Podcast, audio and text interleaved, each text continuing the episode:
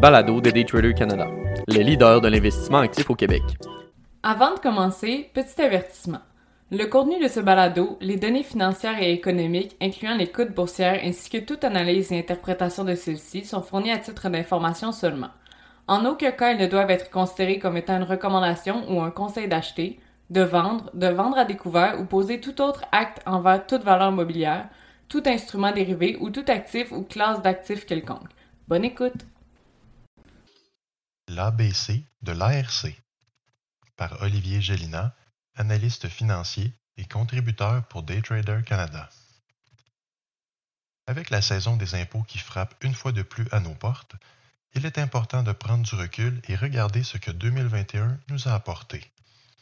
Des gains majeurs sur la bourse, un retour aux études peut-être. Avez-vous acheté une propriété? Avez-vous plongé dans la folie des crypto-monnaies? Encore allongé votre carrière en espérant mettre de côté davantage pour votre retraite? Parlant de retraite, comment sont vos REER et votre CELI? Des questions valides, mais pouvant demander certes un peu de recherche faisons un bref survol de ces aspects fiscaux d'importance. Regardons d'abord un des aspects les plus discutés de la dernière année. Alors que plusieurs croyaient s'en tirer lors de leurs investissements initiaux, surprise, les crypto-monnaies sont imposables. Une poignée de transactions ne déclenche pas d'événements imposables. Par exemple, l'achat, tout comme l'action d'une action boursière, l'achat de crypto n'est pas imposable. Un deuxième exemple est le transfert vers un échange ou un portefeuille digital vous appartenant. La liste s'arrête malheureusement ici. Vendre une crypto-monnaie pour de l'argent à cours légal, ou fiat money, est imposable au même titre qu'un échange pour une autre crypto-monnaie. L'achat de biens ou services avec de la crypto est également un événement imposable. Les récompenses de placer ou staking votre crypto ou encore l'intérêt généré via une plateforme tierce sont également imposables. Dans le cas d'intérêts reçus, des étapes supplémentaires sont requises. L'investisseur s'imposera sur un revenu d'intérêt gagné et payé en crypto, correspondant à la valeur monétaire de l'intérêt reçu. Cette valeur monétaire sera également considérée comme le prix d'acquisition de la dite crypto, lequel sera utile lors de la disposition de celle-ci. Une autre complexité de l'investissement en crypto-monnaie est que les feuillets d'impôt sont virtuellement inexistants. Les différentes plateformes n'ont, pour la plupart, aucune obligation d'émettre quoi que ce soit, laissant le soin à l'investisseur de faire soi-même son reporting auprès de leurs agences respectives. Comme la législation diffère largement d'un pays à l'autre, variant de pas imposable du tout à imposé en entier, ces plateformes ont de facto repoussé la tâche aux utilisateurs. Au final, l'investisseur se doit de tenir un historique à jour et précis de chacune des transactions effectuées. Un coût moyen devra être calculé et soustrait du prix de vente, si disposition il y a, afin de calculer le gain en capital. Quelques points supplémentaires à vérifier en rafale. Si vos gains sont considérés comme un revenu d'entreprise ou encore de day trading, si vous avez transigé disposé de NFT ou non-fungible tokens, ou encore si toute autre situation pouvait potentiellement être imposable aux yeux de l'ARC.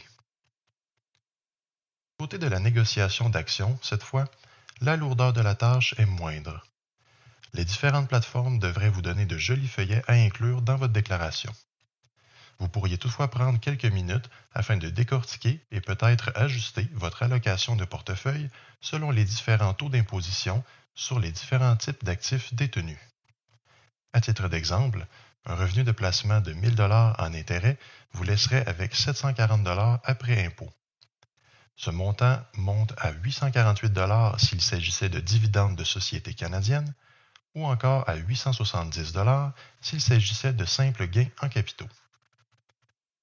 Si vous faites partie des investisseurs ayant vendu une bonne partie de votre portefeuille en 2021 afin de rebalancer ou simplement de prendre des profits, la charge d'impôt pourrait pincer davantage cette année vu la hausse magistrale enregistrée sur les marchés.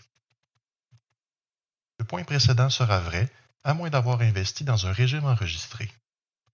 Dans le cas d'un compte d'épargne libre d'impôt, ou CELI, vos cotisations au régime ont déjà été assujetties à la loi de l'impôt. Vos gains seront donc non imposables lors du retrait. Il est à faire attention cependant à la fréquence à laquelle vous transigez dans ce véhicule. Un volume élevé et fréquent pourrait mettre la puce à l'oreille à l'ARC et vous imposer comme un revenu d'entreprise. Le régime d'épargne retraite, ou REER, quant à lui, recevra des cotisations qui n'auront pas été imposées auparavant. Ces cotisations seront donc déduites de votre déclaration d'impôt. La charge d'impôt sera donc payée lors du retrait, idéalement dans vos années où votre revenu d'emploi est à son plus faible afin de minimiser l'impôt effectif à payer. Gardez en tête que le retrait en totalité des sommes accumulées dans votre REER lors de vos 71 ans, date limite de retrait, est loin d'être optimal. Une stratégie de décaissement devrait être mise sur pied, stratégie à discuter avec votre conseiller ou planificateur financier. Cotisations durant les 60 premiers jours de l'année suivante peuvent être incluses dans les cotisations de l'année précédente. La date de cette année est donc celle du 2 mars 2022 afin d'effectuer toute cotisation pour l'année fiscale 2021.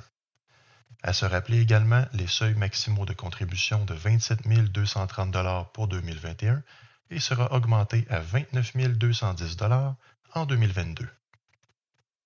Un autre item d'importance au menu d'aujourd'hui, et pour 2021 surtout, est l'achat d'une habitation. Les premiers acheteurs au Québec bénéficient d'un crédit d'impôt non remboursable atteignant 750 Le palier fédéral offre également un crédit similaire de même ampleur. Dans le cas de premiers acheteurs ayant utilisé le RAP, ou régime d'accession à la propriété, les remboursements des montants empruntés de vos REER sont à renflouer à hauteur de 1 quinzième par an après le moratoire initial. Quoi qu'il en soit, et peu importe votre situation, il est important de vérifier les crédits d'impôt et autres déductions auxquels vous avez droit. La loi change chaque année et retire ou ajoute certains items pour refléter la nouvelle réalité. Comme certains d'entre vous l'ont peut-être entendu, il serait même envisagé dans le prochain budget provincial d'un crédit d'impôt pour inflation.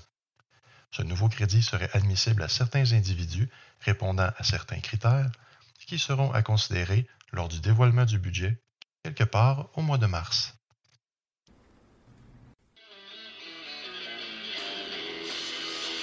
C'était le balado de Daytrader Canada. Pour plus d'informations sur nos programmes de formation et d'accompagnement, veuillez visiter daytradercanada.com.